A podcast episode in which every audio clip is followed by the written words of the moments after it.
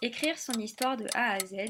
Bienvenue sur l'abécédaire de Karine Pigano, biographe. Aujourd'hui, épisode 5, E comme enfance.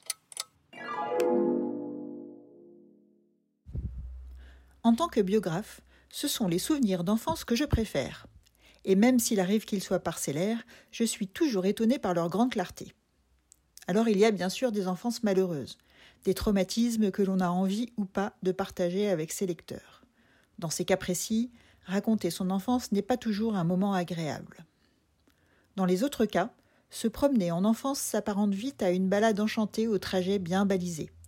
La vie en famille, l'école, les copains, les amourettes, les vacances, les bêtises, les exploits, les découvertes, les rêves, tout est grand quand on est petit.